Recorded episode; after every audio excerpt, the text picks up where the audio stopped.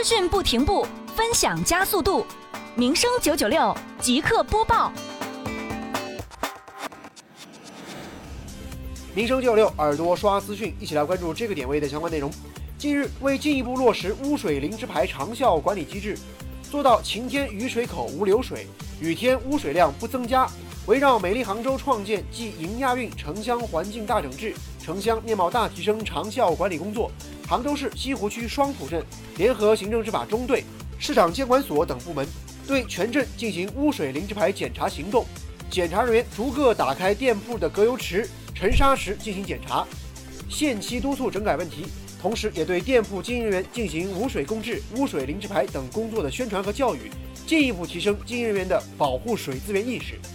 好，以上就是这个点位的全部内容。下个点位我们再见。资讯没有停止的一刻，综合报道头条大事，传递每日新闻精髓，身边故事最新动态。一位人力资源专家记者了解到，目前市场就在现场为您报道。FM 九九六民生资讯广播，知道与您分享，与您分享。